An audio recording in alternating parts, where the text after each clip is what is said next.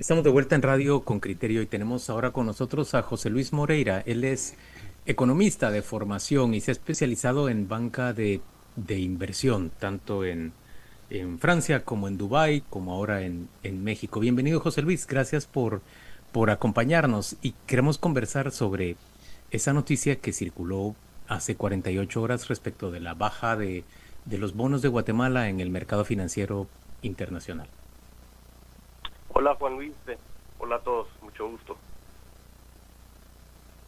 ¿Qué tal? Sí, ¿qué tal José Luis? ¿Cómo estás? Eh, yo aquí la, la, duda que, la discusión que veíamos un poco ayer en redes sociales alrededor de este tema era que si el intento de golpe de Estado del Ministerio Público, digamos esta crisis política que atraviesa Guatemala, que, que ojo, no es del viernes, sino que tiene ya algunos meses de estarse gestando, tiene un efecto o no en esta baja eh, de, los precios de, los bonos. Eh, y ahí, te digamos, tal vez tú podrías explicarnos de una forma, eh, digamos, que, sea fácil de entender para quienes no somos economistas o no vemos estos temas, si sí o, no, ¿verdad? Porque hay una discusión al respecto en, espacios en redes sociales.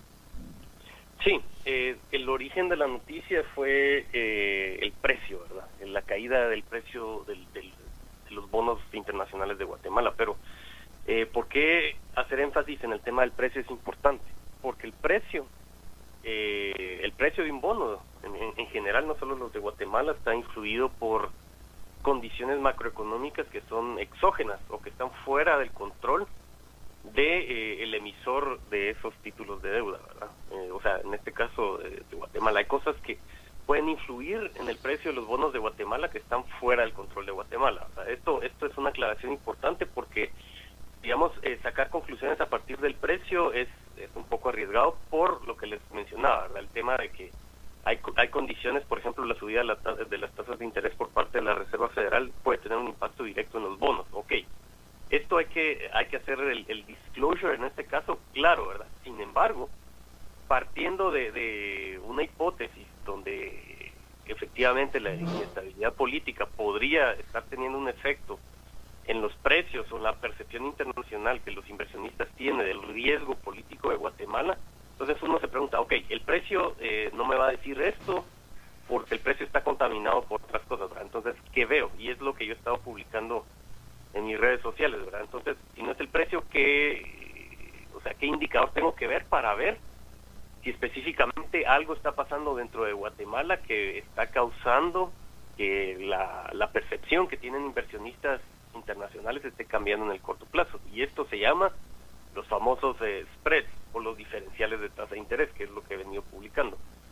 Eh, eh, ¿Qué significa esto? Los spreads o los diferenciales de tasa de interés es lo que recibe un inversionista de premio por asumir el riesgo de decidir eh, tener la deuda de Guatemala dentro de su portafolio de inversión.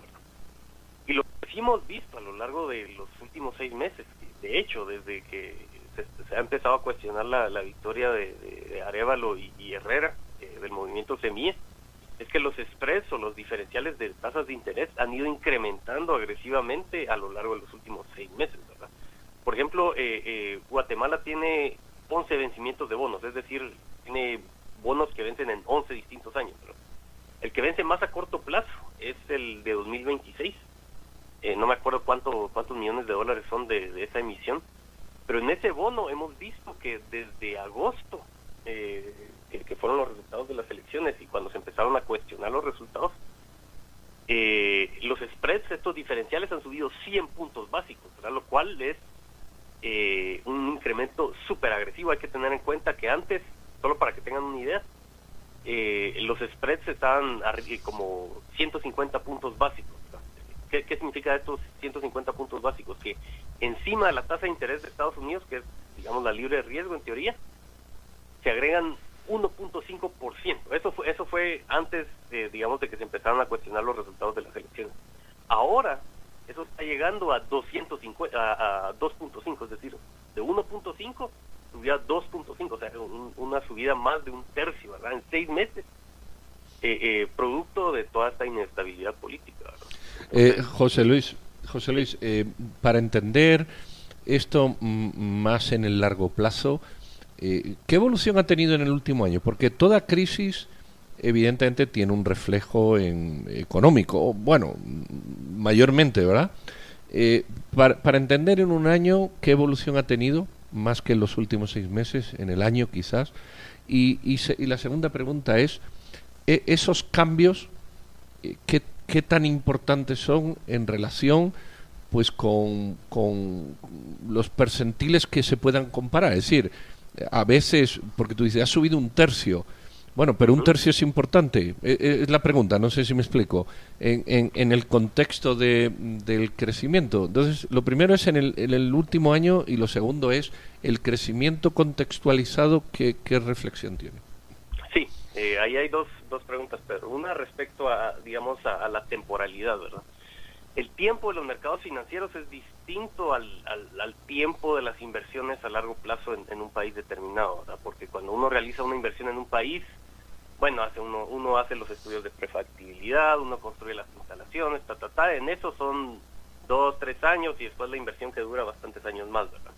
Sin embargo, la velocidad de los mercados financieros eh, incorpora nueva información en tiempo real, ¿verdad? O sea, sale una mala noticia y en cuestión de dos minutos eh, eh, ya se ve reflejado en los precios, ¿verdad? porque esto sigue la famosa hipótesis de los mercados eficientes, que los precios reflejan toda la información que está eh, disponible en un mercado determinado, en un punto determinado. Entonces, es importante tener claro que las diferencias entre los efectos de los mercados financieros son distintos a los efectos de la economía real por una cuestión de temporalidad. O sea, es decir, si esta situación se prolonga muchísimo, los efectos que vamos a ver a nivel de inversión extranjera directa, a nivel de actividad económica, inversión, se van a empezar a ver hasta dentro de uno o dos años, ¿verdad? Que son cuando un, plazo más o menos razonable de, cómo eh, se conciben y se realizan las inversiones. Esto es, yo creo que es un punto a recalcar, que no, o sea, que los efectos de si esto prosigue, ¿verdad? O sea, existe un caso perfecto de que, o sea, perfecta, es perfectamente posible de que, bueno, eh, Arevalo la, situación se estabilice, eh, eh, bueno, y los, los spreads, o sea, estos diferenciales de tasas regresen a parámetros, digamos, normales y al final no haya ninguna implicación, ¿verdad? Esto es perfectamente posible. Porque, como dije, eh, la velocidad de los mercados financieros y la economía real es distinta. Y ahora la, otra la otra pregunta, Pedro, perdón, se me fue. Sí, no, decía el análisis, el análisis en el último año para comprender eh, si ha habido una evolución anterior, si, si, si venía creciendo y cae a partir de agosto, si estaba estable y ahora hay una caída, y esa caída qué significa respecto del, del, del total. Es decir, a veces decimos, eh, es que es un cambio muy importante, pero ¿qué tan importante es? No, eh, es, una, es una pregunta totalmente válida, Pedro, y, es importante que, la respondamos. ¿Por qué? Porque si eh, la mejor forma de analizar esto y de abordar esta pregunta es, viéndolo gráficamente. yo ahí en, en, mis redes sociales publiqué una gráfica de, lo que ha pasado en los últimos meses y ayer decían que, bueno, los precios suben y bajan, sí, eh, los precios suben y bajan, ¿verdad? Pero cuando vemos una tendencia, y es que esto es importante en análisis de, mercados financieros, ver tendencias. Eh, si, vemos, por ejemplo, que antes de las elecciones, sí, los precios subían y bajaban, pero era en torno a un valor central, digamos, eh, lo que se conoce como si la serie es estacionaria o no es estacionaria, ¿verdad? Ahí, bueno, estamos diciendo estos son productos, estos estas subidas y bajadas son producto de, un, de, efectos aleatorios, ¿verdad? Pero el tema eh, esencial, y como les digo, esto se ve gráficamente, es que a partir de, la inestabilidad política vemos una tendencia al alza bastante marcada. ¿verdad? Entonces, esto se puede ver, la, mejor forma de verlo es, gráficamente. ¿verdad? Antes de, eh, eh, y voy a publicar series un poco más a largo plazo para que, para que esto tenga más perspectiva, yo creo que es importante que lo haga. Eh, vemos que antes de las elecciones eh, eh, la serie pues o sea, sube y baja pero en torno a un valor central, ¿verdad? Pero a partir de la inestabilidad política vemos una tendencia hacia arriba de estos diferenciales de la, de la tasa de interés. Entonces, muy válida la pregunta, pero y yo creo que vale la pena que lo veamos gráficamente en una perspectiva más amplia para... Porque gráficamente es, la forma más fácil de... Sí, yo estoy mirando la gráfica que, que tú pusiste y, y sí, veníamos de junio Mm, de un valor de 100 y, y, si haces una línea, eh, estamos, perdón, en junio sí, había un valor de 100, de 100, de 100 prácticamente. Y, ha llegado actualmente a un valor de 96. Eh, por eso es la pregunta de, qué diferencia tiene es, esas, esos, eh, esos cuatro eh, puntos marginales y, cómo venía anterior. Pero bueno, tú lo has explicado muy bien. Hay, hay que hacer una gráfica más grande para entender el ciclo, ¿verdad? José Luis, déjame, déjame hacerte una pregunta que creo que está en el aire desde hace dos días. ¿Puede medirse que ha tenido más efecto en esto del encarecimiento o el incremento del, del riesgo de comprar bonos guatemaltecos? ¿Ha tenido más efecto la protesta contra el golpe, por ejemplo los bloqueos, o, o el avance del golpe en sí mismo, entendiendo que incluso la protesta surge como consecuencia del, del golpe. Ninguna de las dos cosas existiría si no hubiera golpe en marcha.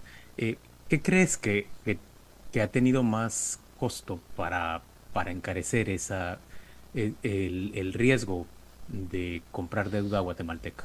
No, es, esa, esa es otra pregunta también que, eh, que a mí me, me había fascinado anteriormente porque sí, o sea, lo bonito de los mercados es que eh, o sea, uno puede tener su opinión, pero los mercados eh, generan un valor de verdad que está, o sea, uno puede tener su opinión, pero los mercados son los mercados, ¿verdad? y a partir de los mercados uno puede generar un nivel de verdad bastante eh, bastante certero que es ausente de, potenciales sesgos ideológicos, ¿verdad? Y efectivamente, Juan Luis, uno, uno lo puede ver, eh, o sea, en la misma gráfica que le acabo de dar retweet, uno ve que en octubre, cabal, cuando eh, empezaron los bloqueos, se dispararon los spreads también, ¿no?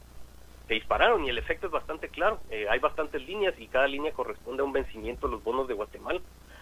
Pero, pero lo esencial, y es que esto es algo que no sé por qué no mucha gente quiere, quiere aceptar, ¿verdad? Pero si vemos en esa serie, o sea, subieron los, los spreads eh, para los bloqueos, luego bajaron un poquito y ahora vemos que en varias, eh, en varios vencimientos de esos bonos, los spreads son más altos que cuando habían bloqueos, ¿verdad? Entonces, uno se pregunta, bueno, ya se fueron los bloqueos y ¿qué es lo que quedó? Bueno, quedó el, intento de golpe de Estado. El puro golpe.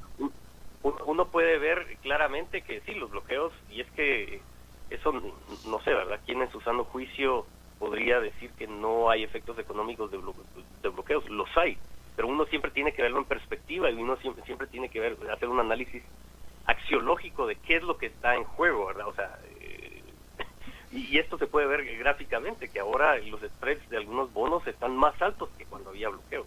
Y eso, otra vez, los mercados ahí están dando su dictamen, uno puede ver gráficamente qué es lo que está pasando y, bueno, eso uno puede tener su opinión, pero los inversionistas que tienen dinero en riesgo, eh, eh, o sea, ellos hacen un análisis con la mejor información disponible, y ahí está. Claro. No sé si todavía da chance de una, de una pregunta más. Sí, bueno la voy a tomar. eh, José Luis, una, una, pregunta, digamos, pensando de aquí a futuro.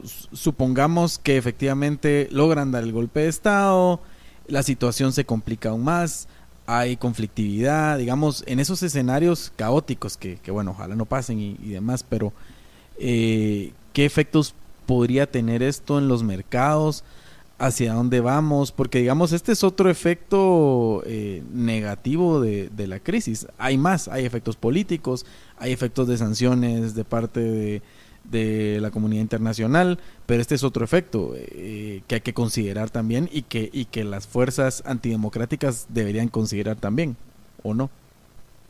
Sí, de hecho, eh, yo he tenido conversaciones recientes con los analistas de las calificadoras para Guatemala Obviamente por cuestiones regulatorias ellos eh, ahorita no están en la posibilidad de pronunciarse abiertamente, ¿verdad? Sino hasta ex post, ¿verdad? Ellos no pueden hacer especulaciones, solo pueden hacer análisis sobre las cosas que han pasado. Pero sí me, eh, sí me han señalado que eh, en dado caso Arevalo no tomase posesión, habría una degradación en la calificación soberana de Guatemala. Y eso es un hecho, ¿verdad? O sea, eso, eso va a pasar al día siguiente de que el 15 de enero, si Arevalo no es el presidente de Guatemala, va a haber una degradación en la calificación soberana de Guatemala. Eso, eso es una implicación potencial. Y, eh, y obviamente de, de, este acto, digamos, se derivan muchísimas más implicaciones. O sea, los, los créditos, no solo para el Estado de Guatemala, sino para el sector privado, se van a encarecer considerablemente. que va a reducir la inversión extranjera directa aún más, ¿verdad? Porque no es que Guatemala tenga mucho. Eh, y bueno, después las potenciales implicaciones per se de, las sanciones van, a representar restricciones comerciales a los productos de Guatemala. Eh, Una reducción en la cuota del azúcar, por ejemplo, eh, o en la compra de banano. Y eh, el, subsecretario de Estado, Nichols, ya fue bastante bastante claro de que están dispuestos a aplicar sanciones sectoriales en dado caso haya, haya una amenaza. Entonces yo creo que sí está en el interés de todos, ¿verdad? Salvo de los golpistas, de eh, defender la democracia porque tiene implicaciones económicas directas. O sea, es en interés de todos que hay que hacerlo y yo creo que como sociedad tenemos que tener, eh, eh, hacer pronunciamientos muchísimo más fuertes, todos los sectores, ¿verdad? Incluyendo el sector privado, sobre lo que está pasando, ¿verdad? Porque las implicaciones van a ser aún peor y, bueno, y si no me creen, vean lo que está pasando con los spreads eh, durante los bloqueos y lo que está pasando ahora. Muchas gracias, José Luis Moreira, por acompañarnos esta mañana en Radio con Criterio. Se trata de, del economista que, que se ha vuelto experto en banca de inversión.